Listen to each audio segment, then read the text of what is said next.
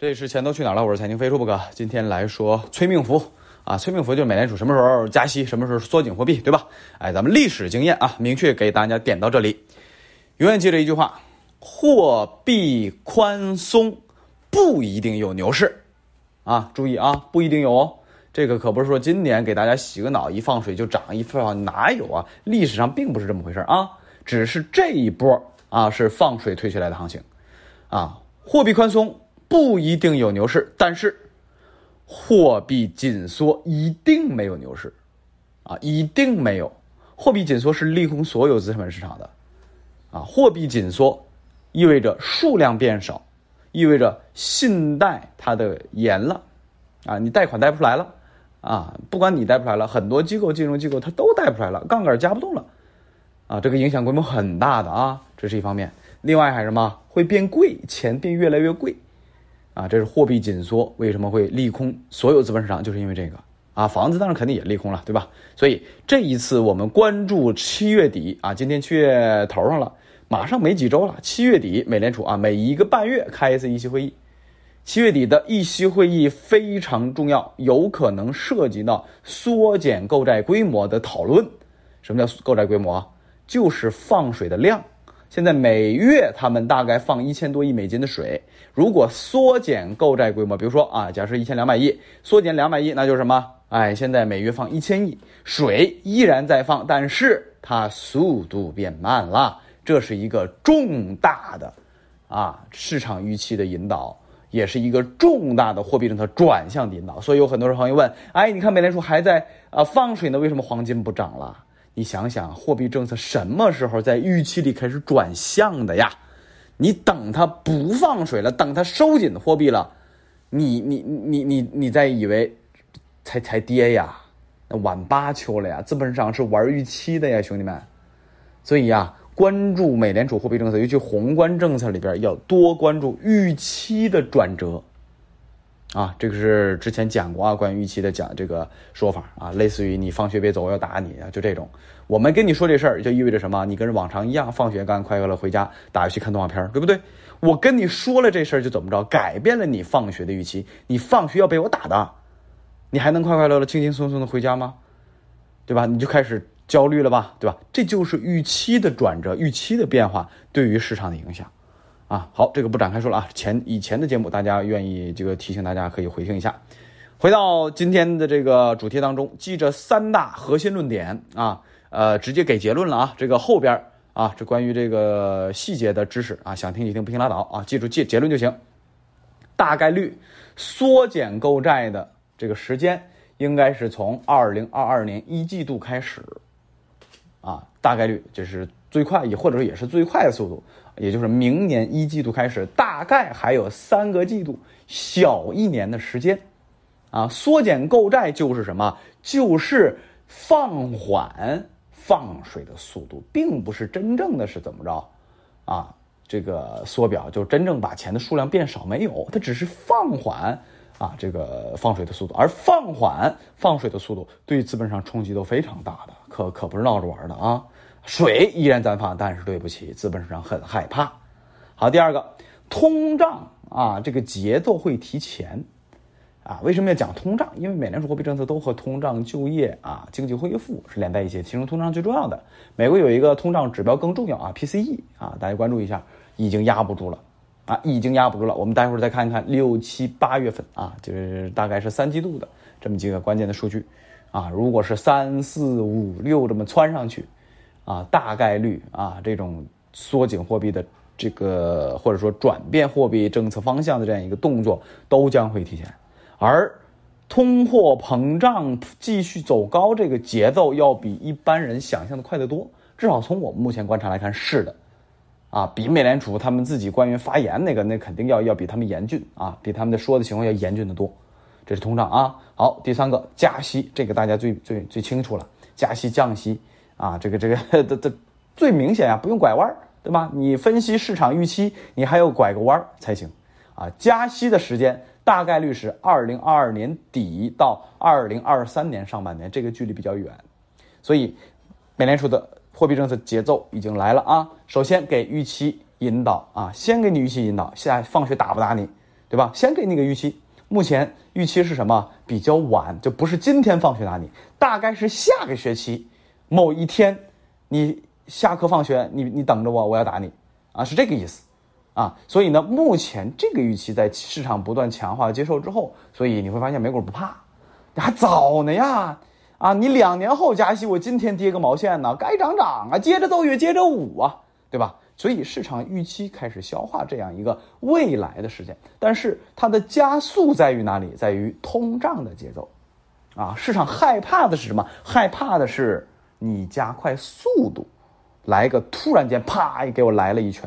突然之间放学，我正今天作业考是吧？考了一百分，老师刚表扬完，回去今天晚上有我特别爱看的动画片，开开心心蹦蹦跳跳回家了。好嘛，路上碰见你们哥几个了，稀里哐给我揍一顿，这个就就惨了，啊，就怕这个。但是呢，早早告诉你下学期打你这不怕，啊，所以这就是预期和真正的变化。而加息的时间是啊，这个目前啊表态来看啊，就明年年底的事儿了，啊，甚至要到二三年两年以后的事儿了。啊，这是结论啊，这是结论。然后呢，在历史上啊，非常重要的几个节点，或者说这个历史上美联储做的这几件事儿，对于我们的影响，或者说这一些小的关键点，希望大家能记住。为什么？因为我们老百姓啊，如果宏观经济、宏观政策稍微学一学，不需要你去大学读四年啊，怎么读个硕士不需要，就需要你日常生活没事啊，看一看、读一读、学一学就行啊。从宏观确定性找机会。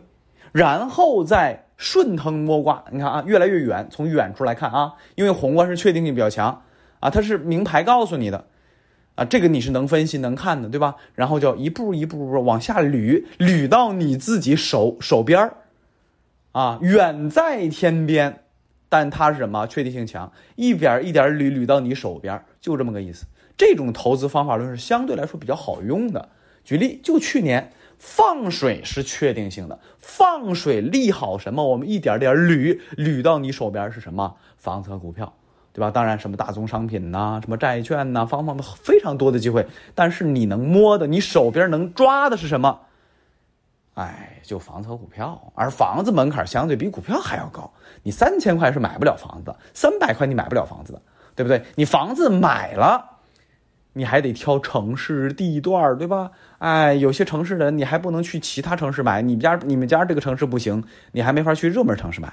所以房子门槛比较高，而股票的门槛低呀，基金股票型基金门槛低呀，对吧？去年翻倍的粉丝还真不少啊，我看评论里边，啊，你看这就是一个确定性宏观事件，慢慢捋捋到你手边。那这一次把宏观里边比较重要的几个小知识给大家捋一遍，啊，第一个。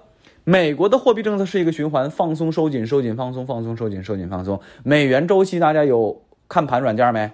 啊，我建议大家用电脑啊，习惯性用电脑，不要用手机啊，手机太不容易用了啊。我反正到现在手机就平时瞅一眼，真正复盘我都是用电脑的。啊，你把这个美元周期起落、起落、起落，你掰一掰，啊，每一个周期对应着什么？对应着的就是大类资产啊，股债期汇。大宗商品等大类资产反循环往复波动这么一个区间，啊，因为货币政策因为影响资本市场嘛，对吧？它是一个循环往复的。那美联美元夸夸夸跌跌跌跌跌跌这么惨，放松放松放松这么惨，收紧是必然的，是必然的。好，第二个，收紧的货币这是美国佬啊，咱最终是怎么着？要一点点捋捋到咱自己手边，对吧？第二个环节就是美国佬干嘛影响咱们是如何的，是吧？怎么影怎么影响咱们的？这离咱们近一点，对吧？而央行的货币政策，记着，历史上啊，尤其是改革开放之后啊，这个或者说这个入市之后吧，咱可不是百分百跟他们的，大多数时候咱是独立性的货币政策，提前做准备。咱们这一波就是提前做准备。去年放水是克制的，今年提前收紧货币，啊，一般来都是提前的啊。零九年四万亿那波再给大家讲一讲。零九年、一零年放水啊，咱们确实挺猛。但注意，零八、零九刺激完之后，零九年底我们就开始引导利率上行。二零一零年美国 QE 继续放水，我们二零一零年大概在十月左右，我记得是就已经开始加息啦啊！所以这是咱们的货币政策都是远远提前于美联储的啊。原因我先不讲了啊，这个以后再说。反正简单一句话就是，咱是不具备和美联储同步松紧的经济基础的，啊，这个你就记着就行了。好，第三个，货币大刺激之后一定会出现大通胀。零九年、零八年咱们刺激完啊，CPI 狂涨啊，暴涨啊，这是肯定的，跑不掉啊。虽然这个一味的严谨啊，但是大概率出现，但是呢，我基本上就是接近百分百吧，百分之百吧啊。美联储不，这美国一定会出现大通胀啊，大通胀一定会收紧货币。啊，这都是连在一起的啊。然后呢，再往下啊，这个是硬核知识了。美联储讨论缩减购债和真正实行缩减购债，大概会有三到六个月的时间，啊，最长九个月啊，大概是两到三个季度一个误差，啊，所以呢，目前我们来推测，最早开始开会说缩减购债、缩减放水的量，啊，大概率是七月底的一期会议，就马上这个月，非常快，这个月没有。再隔一个半月，就八月中旬，反正就是三季度。你三季度，你这三个月你别跑，就是最快最快最快三季度的某一次议息会议，大概有三次啊，七月底一次，八月底、九月中旬一次，啊，大概就是这么个时间，你就关注一下两到三次这个会议，有可能会听到他们说，哎，要缩减购债规模了，要要减缓放水速度了。这个事儿一确定。那对资本市场影响都非常深刻的，都不是很好的事儿，啊，所以我们又回到开头讲的预期的事情，啊，这个预期的改变对于市场影响非常大，所以在这也可以提前说一下啊，关于股市波段性的判断啊，一般这个都是在付费节目里边啊，三百六十五天理财学习出专题节目讲啊股市操作节奏的，三季度 A 股机会很难很小，记着我这句话啊，三季度 A 股的机会很难很小。啊，当时在三月底我出的这个三百六十五天理财学习专题节目，提示大家四月找机会，啊，六月头上吧，六月中旬十几号给的策略是什么？给的策略是，啊，保守的中旬撤，六月中旬就撤就行了。保守的后边虽然啊上行趋势没结束，但是你太危险，不做了，就不做了，就不要了。啊，把四月到六月这段就吃饱，全部装兜。啊，给的策略这是保守的，激进的，激进的什么策略？回调不破趋势。你看六月中旬有一个长阴线跌了吧？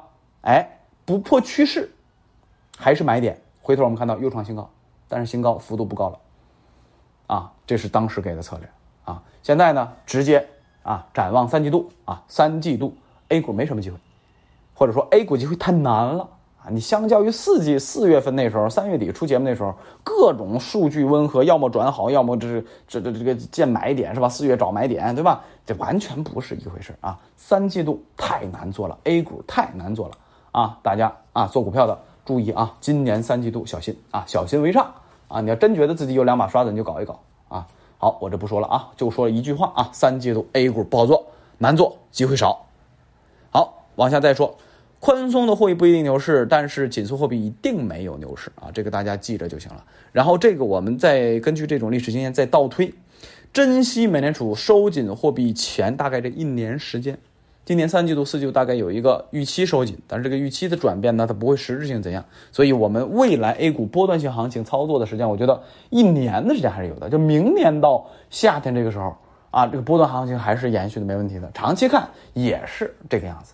啊，然后呢，我们具体分析的话啊，大概率有可能是四季度，啊，这个出买点，然后跨年，但是这个是一个基于现在的一个，呃，不是不太成熟的一个观点啊，这个成点观点的这个大家不用太过多借鉴啊，因为你需要市场不断要素收集，证据不断推及，然后推理，然后分析市场，判断市场，对吧？现在只是一个不成熟的想法，但呢，从时间周期来看，有可能，还真有可能。到时候我会在三百六十五天理财学习波段操作节奏把握上，再给大家出节目。行，今天周日就先说到这儿啊。关于美联储，关于这些重要的时间节点和小知识，宏观方面的啊，先说到这儿吧。咱们下周再见。